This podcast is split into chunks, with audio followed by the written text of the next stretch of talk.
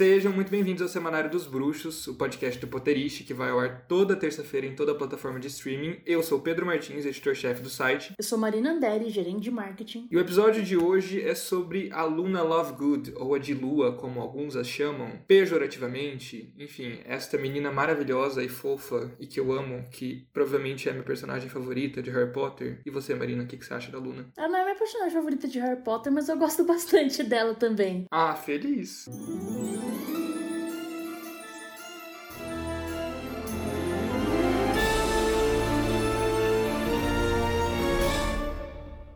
Como a gente já abordou um pouco, né, no episódio da Corvinal, ela, eu acho que é a, a única Corvina bem desenvolvida na série. Então, acho que eu, eu a vejo com um pouco de orgulho, né? Tipo, minha menina. Ai, tudo. E para conversar sobre a Luna, a gente convidou o Pedro Agnello, que é jornalista e ele é diretor de conteúdo do Ota Geek, que é um site sobre cultura geek. E aí, Pedro? Oi, gente. Vocês mencionaram da Luna. É, eu acho que ela é minha personagem favorita, viu? Eu acho que ela é, era tipo a Hermione antes, mas agora é a Luna. Gente, quem tem a Luna como personagem favorita? Favorita. Ninguém tem. Feliz que não sou o único, né? Como assim as pessoas não têm ela como uma favorita? Tipo, ela é muito boa. É que assim, eu também tenho uma coisa de gostar dos mais esquisitinhos, assim. Até quando eu assisto o RuPaul, é as drags esquisitas que eu gosto. Então, eu não sei, eu me apaixono pelos mais esquisitos que são muito puros. É, eu acho que é mais uma questão de, tipo, todo mundo gosta da Luna. Não conheço ninguém que desgosta dela, tá ligado? Acho que pelo menos isso. Mas acho que ter como favorita aí já é uma questão mais pessoal mesmo, acho. É, para mim eu acho que na realidade uma das coisas mais legais sobre a Luna, a meu ver, é que ela traz esse certo frescor aos personagens de Harry Potter, né? Ela é essa personagem fofa, mas é, não é isso o ponto, ela é diferente, né? E ela não se importa de ser diferente dos outros. E eu acho que isso passa uma mensagem muito legal, assim, pros leitores, ainda mais quando você tá lendo ali, você tá naquele seu período de formação, assim, você é criança, adolescente, enfim. Eu gosto desse frescor que ela traz para Harry Potter, assim, né? Pro casting. Para mim, uma coisa que é muito curiosa nela é que ela sempre pareceu mais mística, né? Tipo, esse ar dela de, tipo, de conhecer coisas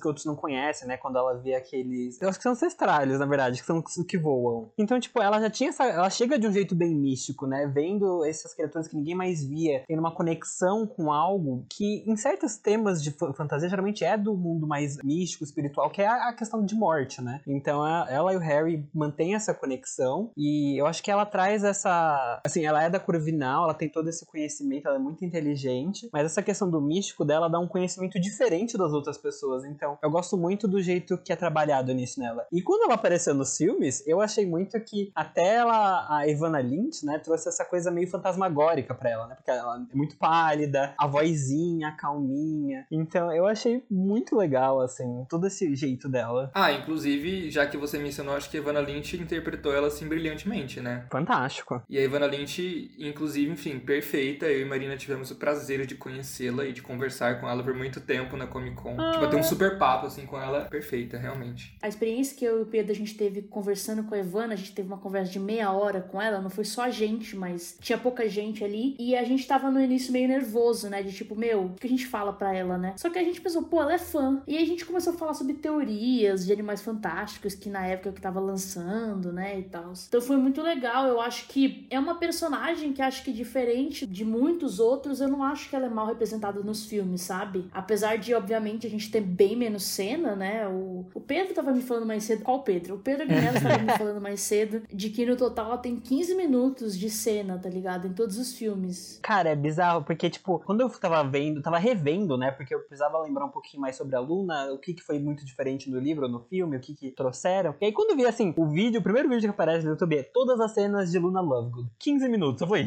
gente, como assim? Mas é, é engraçado de ver como ela vendeu, né, o papel. Ela, tipo, soube utilizar esses 15 minutos. Para mim, ela ficou muito marcada, assim, a ponto de eu achar que ela tinha mais. Exato. Então, ela tem uma aura, assim, muito boa. Porque uma coisa legal que eu acho de atuação é, tipo assim, você atuar mesmo quando você não é o destaque. Você ser o personagem mesmo que você não esteja falando nada, a câmera não esteja focada em você. Então, é aquela questão de que, meu, ela tá no background, mas você consegue. Ela continua sendo ela, né? Então, eu acho que a Evana traz isso muito bem, então eu acho que acaba que as pessoas conseguem entender um pouco melhor a Luna e essa questão que foi falada do miticismo, da morte, por exemplo, eu acho que é uma visão muito legal, principalmente se você pegar o Harry, né? Tipo assim, o tanto que ele tava ali sofrendo com a morte do Cedrico, né? Tipo, se martirizando e tal. Ele tá, enfim, ele tá bad, né? Em Ordem da Fênix, realmente. Pra caralho. E ter do lado uma pessoa assim, pô, perdi minha mãe, né? Super jovem. Alguém que entende o mínimo de morte para poder dar o conforto que ele precisa, né? Exato, e não quer dizer que não, não doa ela ter perdido a mãe tão jovem, né? Mas ela tem uma visão tão mais, tipo, uma tranquila, sabe? De realmente a ordem das coisas e essas criaturas que agora você consegue ter contato por causa disso, sabe? Acho que é uma perspectiva bem legal, bem mais de boa, né? Um contraste muito legal com o Harry. Eu acho que a Luna é a única personagem, assim, de Harry Potter ali no, no casting juvenil que parece que é terapizada, assim, sabe? Parece que a Luna fez muita terapia na vida Sim, dela. Sim, terapizada total. Sabe? Porque, assim, ela lida bem com a morte, ela lida bem com as pessoas olharem estranho para ela e darem apelidos para ela e, tipo, foda-se, sabe? Um trecho para mim que é muito marcante, tipo, o Rony era muito grosseiro com ela naquele início, né? E aí tem até um trecho que, enfim, ele tá sendo grosseiro com ela e aí ela, pelo contrário, ela não se perturba com isso, né? E ela vira para ele, ela olha para ele com muito interesse, assim, e, tipo, o espírito sem limites é o maior tesouro do homem. De alguma maneira, assim, dá aquela, sabe? Aquele tapa na cara, mas sem querer dar tapa na cara, sabe? E, tipo, lida com a situação muito bem, assim, sabe? Cara, é fantástico porque pensar que ela, ela lida bem com a morte, ela é mais terapizada. Eu lembrei até da cena que quem confortou também o Harry na morte de outro personagem, quando foi o Dobby, né? Foi ela mesma, né? Então ela é uma personagem muito forte, tá sempre acalmando os outros. E talvez isso venha de talvez ela ter lidado com a morte tão cedo, ela encare o mundo de uma outra forma, né? Talvez de uma forma mais madura, uma forma mais natural, né? Brisando muito, gente, que eu adoro brisar nesses tópicos, vão me perdoar. Mas a gente tem uma falta de naturalização com o processo da morte, algo sempre muito chocante, né? Fica muito distante da gente. Então quando chega é sempre um baque, né? Uma coisa muito assustadora e horrível. E parece que ela naturalizou a vida, assim, essas coisas mágicas e místicas, tanto a morte, né? Então ela lida bem, ela ajuda os outros a passar por esse processo. Sempre aquele jeito calmo dela, bem natural, bem honesto. Então, ela nada espanta ela, né? Nem a grosseria dos outros, porque eu acho que ela consegue ver o porquê que ele é grosso, ou porquê que ele é tão na defensiva, e ela não se prende em questões muito sociais, né? Não entra, né, na vibe dele. Exato, não entra. Ela não tá presa na, no nosso mundo muito social, né? Tipo de, ah, agir de tal maneira mais correta. Não, ela age do jeito que ela quiser. E ela também não é inerte, né? Ela, ela faz muita coisa. A gente vai discutir isso, inclusive, sobre como ela é uma boa bruxa, mas enfim, não quer dizer que ela é inerte, né? Ela não é só pessoa brisada que tá ali dando conselhos para todo mundo. Ela realmente é muito ativa em muitas coisas, assim. Concordo. É que eu acho que ela tem uma postura que é muito rara em adolescentes. De que é que ela tá pouco se fudendo, assim, tipo. claro que não é legal que as pessoas ficam caçoando ela e escondendo coisa, né? Tipo, nossa, que, que, experiência divertida. Não é isso, mas, tipo, ela não muda por causa disso. É muito raro isso, né? Você ser autêntico dessa forma nessa idade. E não questionar que o erro tá em você, né? Entender que o erro tá nos outros, que te julgam. Porque, meu, você tá vivendo sua vida, né? Sim. E ela lida também, né, com a própria Hermione, né? A gente citou o Rônico, que foi grosseiro com ela e tudo mais. Mas a Gina chama ela de Lua, né? E a Hermione, assim, a Hermione não chama ela necessariamente de, de Lua, mas enfim, até onde eu lembro, pelo menos. Não para ela, pelo menos. Não diz diretamente, mas a Hermione fica super assim, meu, você tá falando que vê Zonzóbulos, sabe? Você tá falando, você lê a sua revista aí de segura a varinha na orelha, tipo, quem é você, sabe? Tipo, meio que esse conhecimento super. Seu conhecimento é uma afronta para o que eu considero como conhecimento de verdade. A Luna era anti-Hermione, né? De um certo jeito. Sim. A própria Rowling que chamou ela disso. Sim, exato. Eu acho até interessante porque eu, eu, eu acho, na verdade, que ela é só um outro jeito de encarar conhecimento,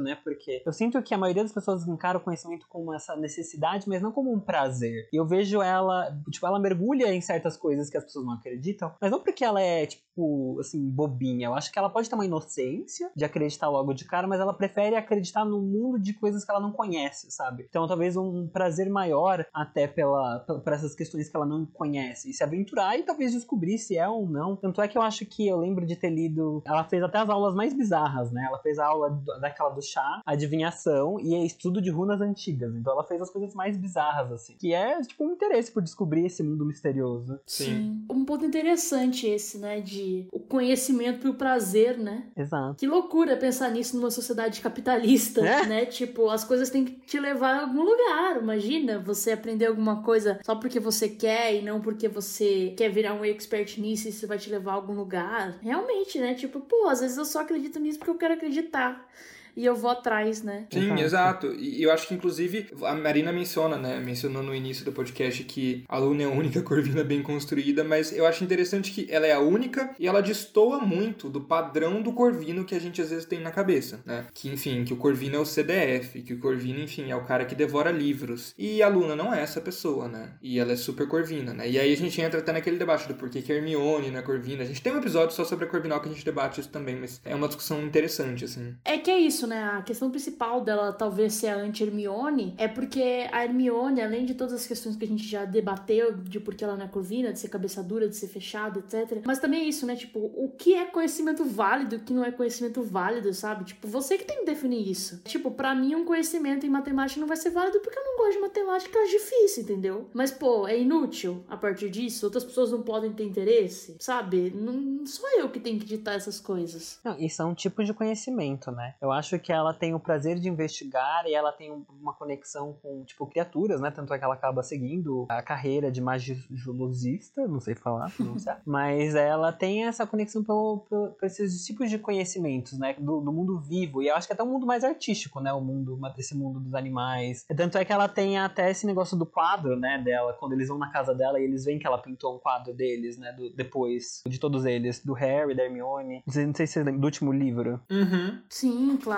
Não, uma veia mais artística, né? É, então. Então é um tipo de conhecimento, eu acho que mais conectado a esse mundo artístico e mais bonito. É, eu acho interessante que se a gente pegar o lema de Corvinal, né, a tradução para português brasileiro é, é, sensacional. Espírito sem limites é o maior tesouro do homem, mas assim, se você pega no original, né, wit beyond measure, né? Então, tipo, o conhecimento para além de qualquer tipo medida, assim, sabe? Tipo, nesse sentido de que realmente ele não precisa necessariamente te levar a algum lugar, enfim. Ela é realmente uma puta de uma representante da Corvinal. E ela realmente entra nessa vibe, né? É, porque o conhecimento que você pode calcular é o da nota, né? É verdade. Então, bora sair disso. Tipo, a nota é uma measure, né? Uma medida. E aí, with beyond measure. É, realmente. Ó, nem vou entrar nesses comentários que eu, eu faço pedagogia, né? Então eu já vou ficar, tipo, todo surtado falando sobre notas e escola.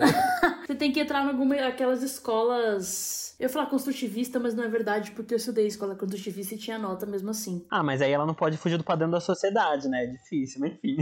ah, é. É verdade. Sim. E uma coisa interessante, né? Já que a gente tá discutindo os interesses da Luna, eu lembro que quando a gente fez, inclusive, o podcast da Corvinal, a gente discutiu menos, bem menos, né? Sem entrar em detalhes, mas eu, eu vi alguns comentários, assim, do pessoal nas redes sociais, tipo, nossa, o pessoal passa pano pro pseudocientificismo da Luna. Não, não acho que é pseudocientificismo. Eu acho que o Pedro trouxe uma coisa muito interessante, de que ela prefere acreditar e entender antes de falar, nossa, não, isso aqui não existe, sabe? Isso aqui é mentira, sabe? É meio diferente, assim, o jeito que ela lida, eu acho.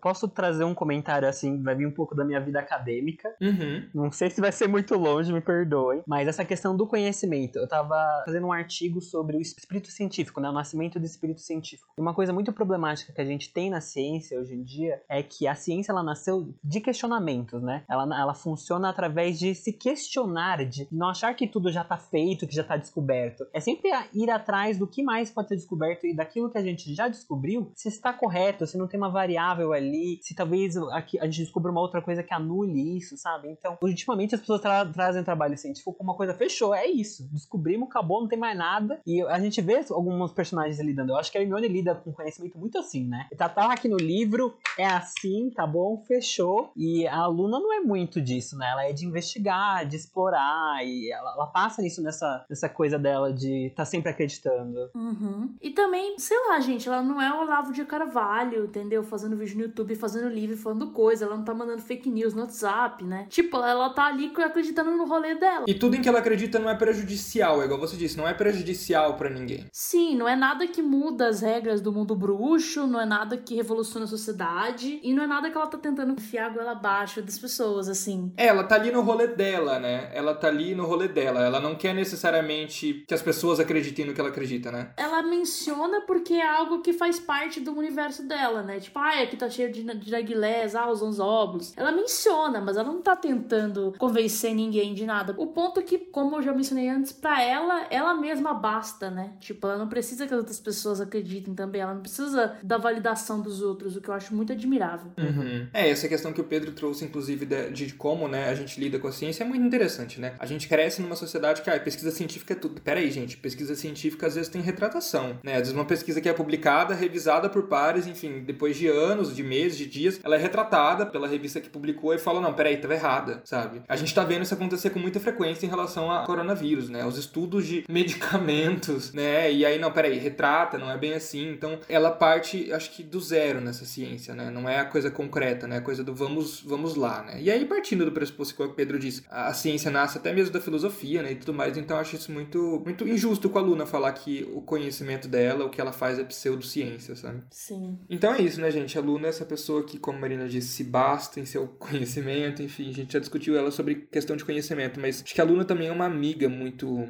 muito importante, né? Ela é muito amiga, assim, e ela é isso que, que interessa, assim, ela não, ela não liga que o Rony fez chacota dela, ela vai lá e vai acalentar o Rony, por falta de palavra melhor, quando ele tava super nervoso para jogar quadribol, né? Ela vai lá e usa o chapéu da Grifinória. Ela vai lá, enfim, quando a Hermione, a Hermione, cara, que mais afrontava ela nessa questão do conhecimento dela, né? Quando a Hermione tá lá no banheiro chorando por causa do Rony com ele lá, do relacionamento deles, é ela que vai lá e vai, enfim, oferecer conforto pra Hermione, né? Eu acho isso muito interessante, assim, também. Como ela não liga e, enfim, ela sabe reconhecer que as pessoas às vezes não fez aquilo de maldade, né? Eu acho que é uma evolução espiritual aí bem grande, assim, né? De tipo, ah, a pessoa tá falando isso só porque ela não entende direito, né? E aí tudo bem fosse amigo dela mesmo assim. Nossa, eu não sei se eu não guardaria rancorzinho, sabe? Não, eu guardaria. eu guardaria um pouquinho pra jogar depois. Eu também. Tipo assim, tá sofrendo por causa de macho? Vai lá no livro, vagabunda, ver se.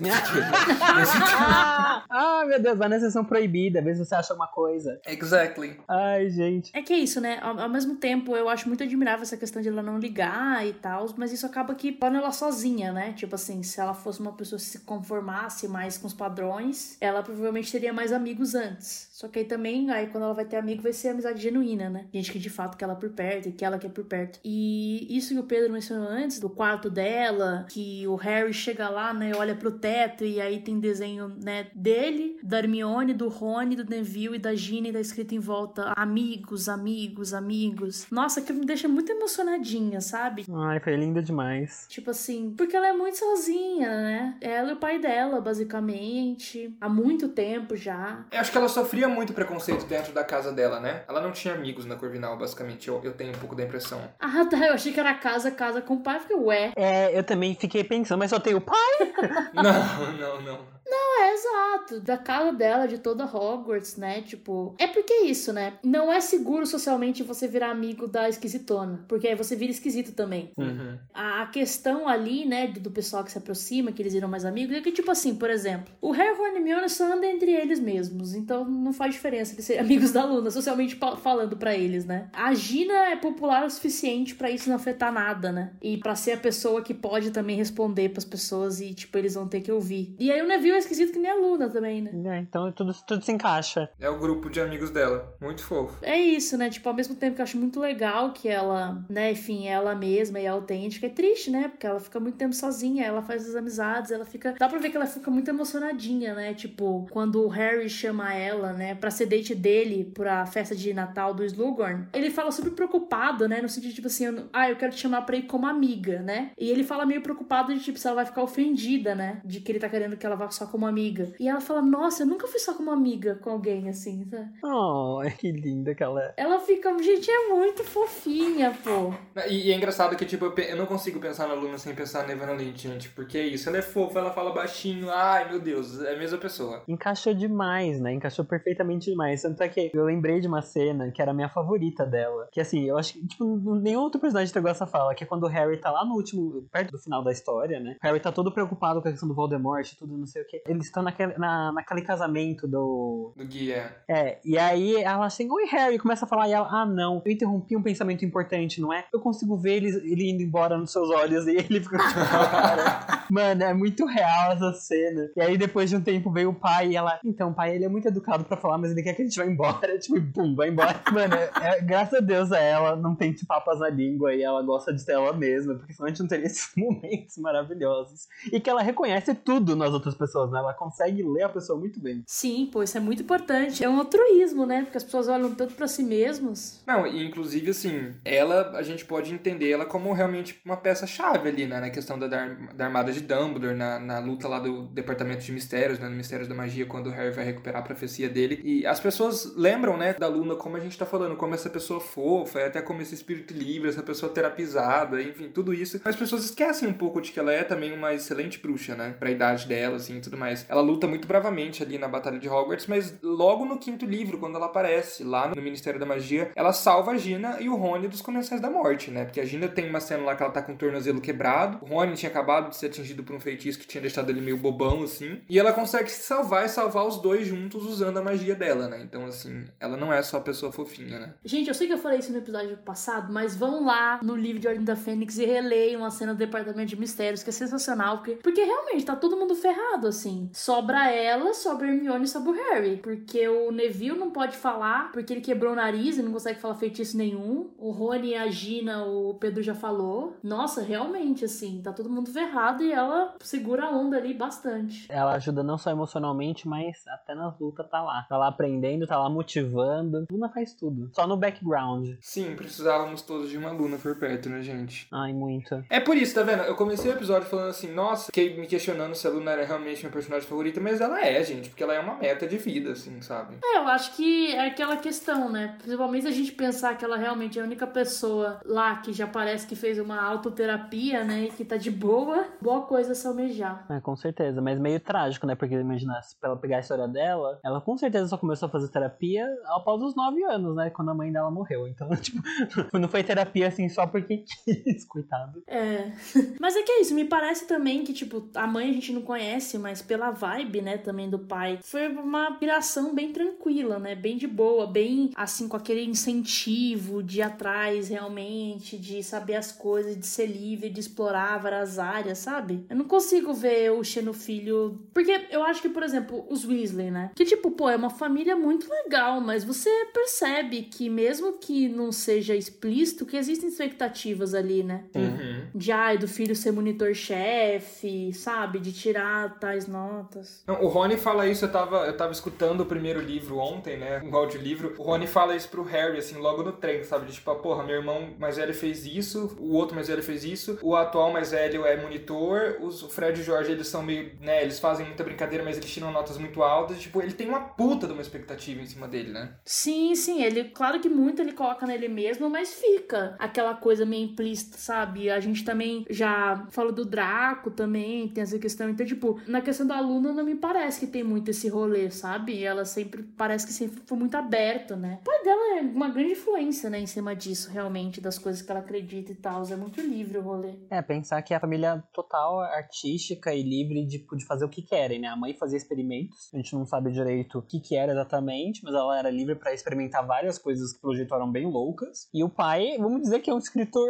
livre, assim, né? E bem criativo, bem aberto a explorar coisas e escreveu não importando o que as pessoas vão achar, né? Porque algumas pessoas sabem que era só bobagem. Mas tá lá, né? Nessa liberdade criativa e de conhecimento de busca, né? Então eu imagino que isso realmente passou para ela. Sim, e também é isso, né? Até se você pegar a questão do, do Pasquim, né? De que, tipo, é o único jornal ali que tava apoiando o Harry, né? Desde que ele realmente falou que Voldemort voltou. E aí, depois, né? Quando o Voldemort toma conta do Ministério e, por consequência do Profeta Diário, né? É realmente um material ali de bastante resistência. Faz até um certo paralelo com o nosso Pasquim no Brasil, né? Quando a gente teve, enfim, e era forte e tudo mais. Eu acho que é isso, sabe? Tinha umas publicações meio doidas, tipo, tem um, um dos bichos lá que eles acreditavam super, assim, ela e o pai dela, que tem algum texto até da Pottermore que fala, ah, quando ela se tornou margizoologista e tudo mais, ela descobriu que aquilo, enfim, não existia, que aquilo provavelmente o pai dela tinha criado. Então devia ter um pouco de coisa, assim, meio doida, assim, no Pasquim e na, na Luna e no pai dela, de modo geral, mas aproveitava-se muito, né? De modo geral, acho que é isso, aproveitava-se muito dos dois, assim. Uhum. Também tem outra coisa que eu queria trazer, da questão do nome dela, né? Tem da, da palavra lua, né? Obviamente. E aí tem essa questão da história que ela traz, as pessoas vão à loucura, né? Então, ao mesmo tempo que tem essa questão, ah, não sei se vocês, quanto vocês conhecem sobre o simbolismo da, da lua, da ideia do símbolo da lua, né? Tem até a questão da carta do tarô da lua. A lua, ela sempre tá associada associada a um símbolo de coisas do inconsciente, né? Coisas que estão guardadas lá no fundo. Ela é uma carta muito sobre sentimento, né? Lua geralmente envolve com sentimentos, porque também é uma questão da noite. A gente fala que a noite tudo é mais intenso, né? E uma coisa da Lua também, além da insanidade, é que ela também pode causar ilusões, né? Porque as pessoas têm tantos sentimentos que às vezes elas estão causando uma ilusão. Então eu gosto muito da ideia da Luna ser essa coisa mística, porque a, a Lua tem tudo a ver com essa coisa de misticismo, né? Então talvez de ilusões, desejos secretos, mais no escuro, sabe? Então acho que tem tudo a ver com o nome dela e com a personalidade dela. E ela é realmente uma própria representação da, do simbolismo da,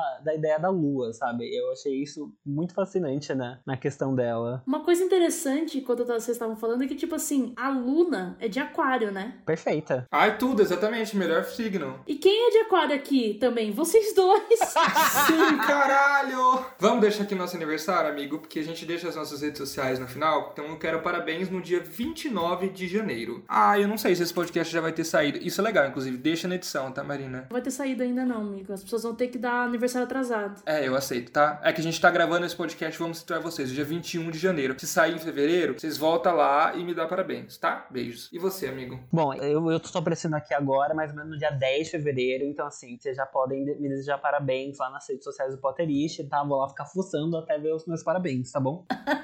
Então, parabéns, Pedro, e parabéns, Pedro atrasado. Vai ser assim que vocês vão. Exatamente. Nossa, muito gêmeos, né? Fã da Luna, aquariano, jornalistas. Exato, tipo, todos o mesmo signo, o que eu acho que significa, se ela é a personagem favorita de vocês, que vocês são um pouco egocêntricos, né? Não, calma, calma lá, não. Mas é, a Aquário tem esse rolê também, né? Meio diferentão, meio na outra esfera. Não, calma, diferentão, na outra esfera? Sim. Como é que a gente pode ver? Visionário, assim, futurista. Visionário, exatamente. É, entendeu? E que ajuda os amigos, sabe? Que assim, ele tem toda essa coisa mais mística, que tá lá cuidando dos sentimentos dos outros, sabe? Que nem a carta da lua mesmo, perfeito. Eu acho que assim, essa é a definição. Não, Aquário também tem muito a ver com amizade, né? Tipo, liberdade, amizade. E eu sei disso porque eu tenho Vênus em Aquário. E aí meu rolê é bem, é bem tipo assim, em questão de relacionamentos amorosos, é bem uma questão de tipo assim, de a base ser amizade, mas também você ser livre para viver sua vida. Não relacionamento aberto, gente. Por enquanto não cheguei também nesse estado de espírito. Não consegui evoluir ainda, mas quem sabe? Não sou tão aquariana. É, exato. Eu sou Capricórnio, só Vênus em Aquário eu tenho mesmo. Ah, eu não gosto de falar de Vênus porque a minha é em peixes, então. Putz, coitado. é. Mas assim, toda a simbologia interessante. Será que J.K. Rowling viu carta de tarô e viu signo? Provavelmente. Cara, total. O Sirius é, é, é. Escorpiano. É exatamente, sabe? Tipo, acho que isso faz muito sentido. O Rony é de touro, não é? 1 de março. É peixes. Mas ele deve ter alguma coisa em touro. Ah, mas pra peixes pra touro, né? Assim, assim, honestamente, a personalidade, assim, tirando a teimosia, a questão de com comida, com a vida, tipo assim. Eu não vou falar que peixes é sonso, porque a crush é de peixes. Eu vou ficar quieto. Entendi, vai ficar só assim, fininho. hum. E por falar em crush, bom, a Luna, né, gente? A Luna se casou, como todo mundo sabe, com o neto do Newt, Newton Scamander, que enfim é o protagonista de Animais Fantásticos. Mas a gente sabia isso desde antes, né, de ter Animais Fantásticos, os filmes. Mas ela não termina, né, nos livros, nem nos filmes, ela não termina namorando de fato com ninguém, casada com ninguém. Quer dizer, nos filmes meio que sim, né? É, tem um rolê ali com o Neville, tipo, mas não fica concreto, né? É, eles ficam um do lado do outro, ele, o Neville fala, ah, eu vou falar com a Luna, porque eu sou louco por ela. Aí eles ficam um do lado do outro, meio, eu não sei nem se eles dão a mão, eles estão um do lado do outro, mas não tem beijinho. Se não beijou, né? É, não tem nada. E aí isso, gente, isso não foi criado pelos filmes, na realidade. Isso, na realidade, a J.K. Rowling admitiu que ela realmente pensou em tornar esses dois um casal, né? Ela disse na entrevista ao USA, o jornal USA Today lá dos Estados Unidos, que ela começou, enquanto ela escrevia os livros, a sentir uma atração entre os dois. Mas ela disse que o relacionamento deles dois não daria certo porque, abre aspas, o Neville enxergaria as doideiras da Luna de uma ótica preocupante, assim, sabe? Acho que o Neville é um pouco mais.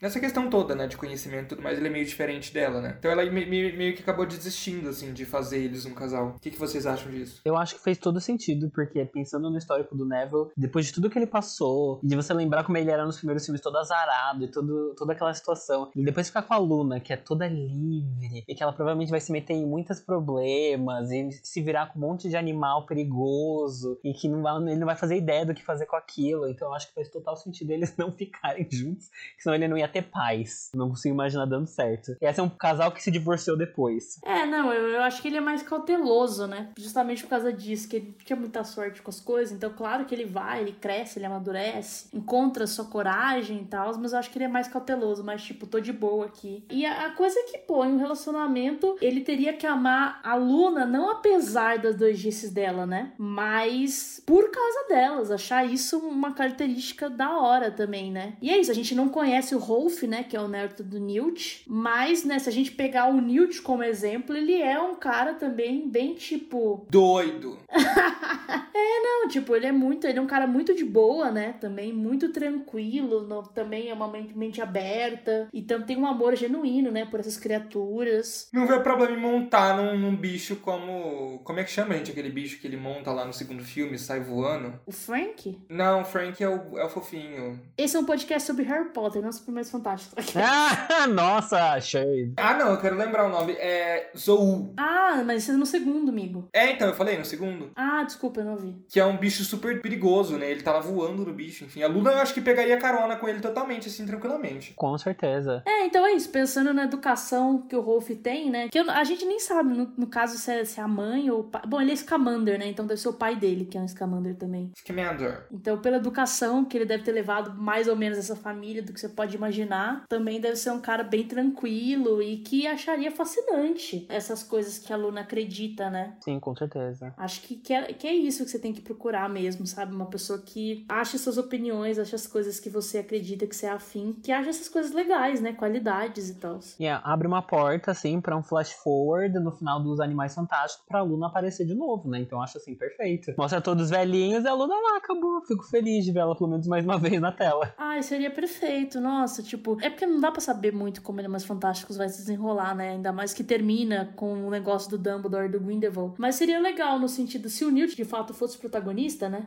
É, exato. né? um rolê de tipo, de que a família continuou nessa tradição de mapear e ajudar animais fantásticos, né? Isso acabaria ali no Rolf e na Luna, e até nos filhos dele, né? Que ela, ela tem gêmeos. É um menino e uma menina. Vocês lembram o nome deles? Eu não lembro. Posso procurar aqui. É L- Lorcan e Lisander. Lorcan. E Lisander, aqueles. Lisander. Exatamente. Nossa, realmente. É, são nomes meio peculiares, né? E ó, e mais uma vez, gêmeos. Tem coisa mais mística que gêmeos, que tem aquelas conexões mágicas, que às vezes conversam nos sonhos, que sente o outro. Tudo, tudo vai ver com misticismo. Perfeito. Que casal, né? Que casal, que família, que filhos, enfim. Tô realmente, assim, admirando.